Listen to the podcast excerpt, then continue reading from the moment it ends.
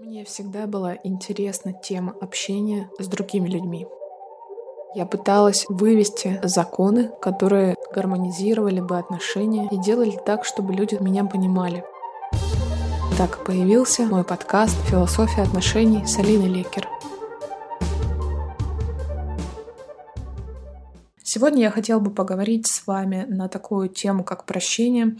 Я последнее время получила очень большой отклик на тему страхов, прощения, обид, отпускания обид, состоянии внутренней тревоги. И все началось с того, что я написала пост на тему прощения, как я это вижу, что это такое, а, по каким признакам можно простить человека. Я об этом написала пост, и мне в личку начали писать люди, которые начали спрашивать, Алина, мы не понимаем, что такое прощение, что означает простить. Потому что все везде вокруг договорят, что вот нужно простить, нужно забыть, избавиться там, от обид, нужно как-то простить людей, обстоятельства, э, события, отпустить это. Но что это такое? Что означает простить? Что это? Это когда как? Это когда как ты внутри себя чувствуешь. Люди не понимают.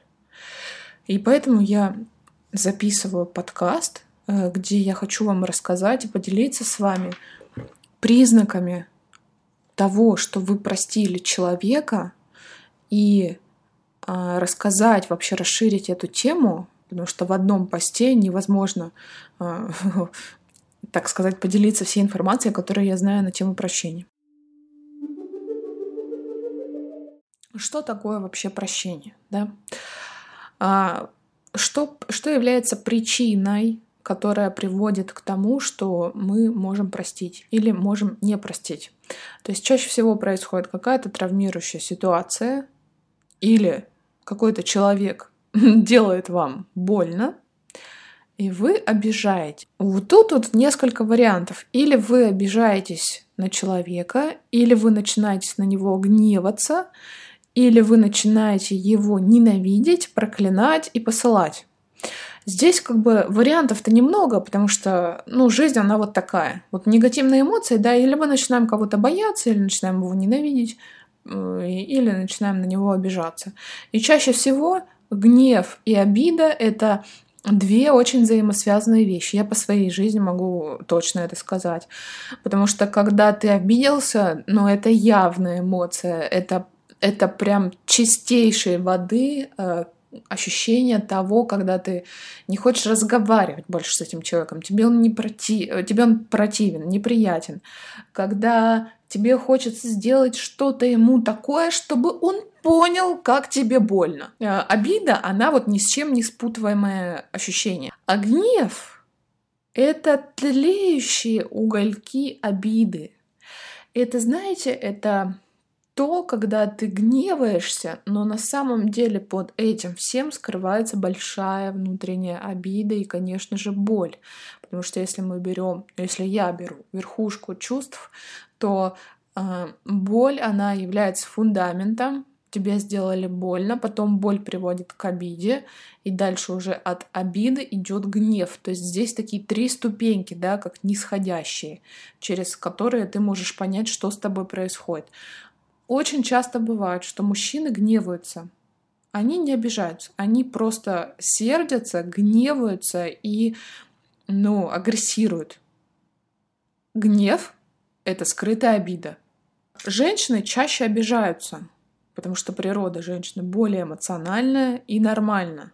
То, что женщина а, склонна обидеться, закрыться, э, не хотеть общаться и ну, пытаться, грубо говоря, наказать другого человека чем-то. Либо своим молчанием, либо определенным поведением, либо игнорированием. Я знала таких, э, например, родителей, которые игнорировали просто своих детей. То есть это было как наказание. Когда ребенок что-то делал не так, они не наказывали его там в угол, не ставили, а просто игнорировали. Мне кажется, это, ну, сверх, просто сверх жестокое наказание для, для ребенка, когда его игнорируют. Потому что отсутствие внимания, когда ребенку не дают внимания, это самое вообще жестокое, что можно сделать с ребенком. Потому что когда хоть тебя наказывают, хотя на тебя, когда рут, что-то тебе причиняют, там, бьют там по попе ремешком, и это какое-никакое внимание. И иногда дети просто хотят внимания к себе и шкодят, ну, что-то делают то, чтобы получить это внимание любым способом. Но игнорирование — это too much.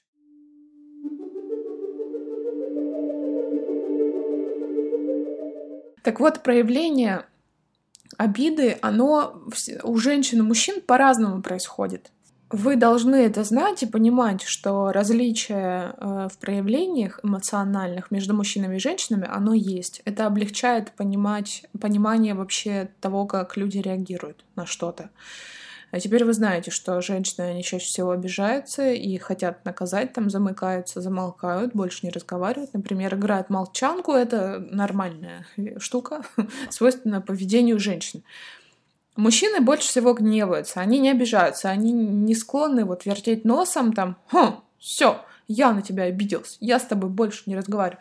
Ну, для мужчин это не свойственное поведение, поэтому мужчина просто гневается, он начинает сердиться, начинает там кричать, орать, ну, что-нибудь э, высказывать, или просто впадает в плохое настроение. Вот, кстати, тоже один из признаков. Мужчина просто разгневался, э, рассердился и стал злой. Дальше, когда человек обиделся или разгневался на вас? Какие у него есть варианты и пути решения выхода из этого? Есть вариант просто утопить этого времени.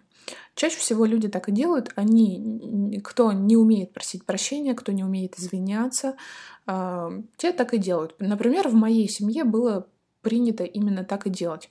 Как бы просто это все пускалось на самотек, когда происходил какой-то конфликт, ссора, обида, гнев.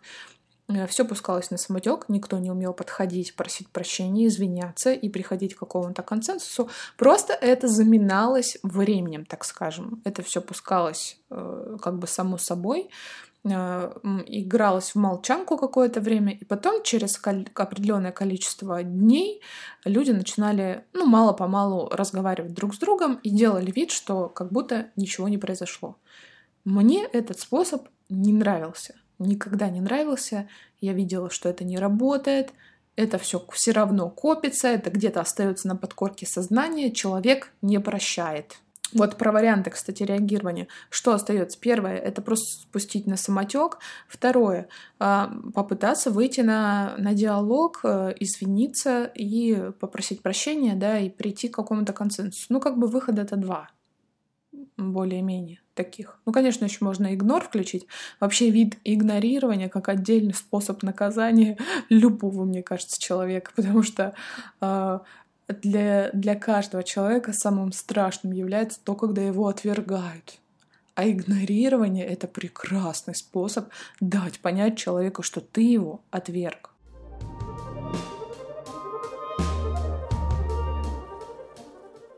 Когда вы выбираете не первый вариант, да, пуститься на, на самотек, но вы выбираете второй вариант, пойти на диалог, то здесь возникает как раз-таки нужда и потребность, я думаю, каждого человека, каждой души в том, чтобы поговорить, извиниться, принять извинения — а лучше сделать это взаимно, чтобы когда это произошло, знаете, взаимно. Один человек попросил прощения, и второй человек попросил прощения за то, что где-то оба были неправы, потому что отношения это где оба участвуют. И дальше прийти к какому-то консенсусу, к объятиям, к заключению того, что нам жаль. Или нам жаль, что так произошло, или мы постараемся больше так не делать. Но не всегда. Люди выбирают для себя идеальный вариант поговорить простить друг друга. И вот когда вы выбираете второй вариант, у вас назревает вопрос прощения. Что означает простить?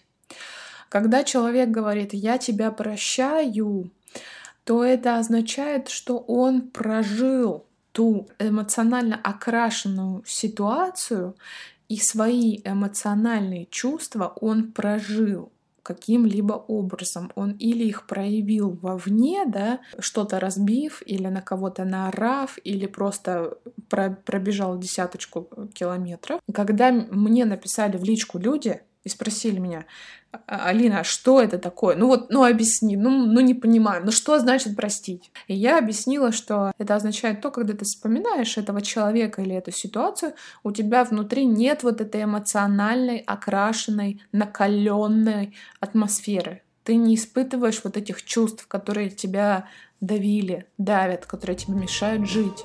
И это означает, что ты простил.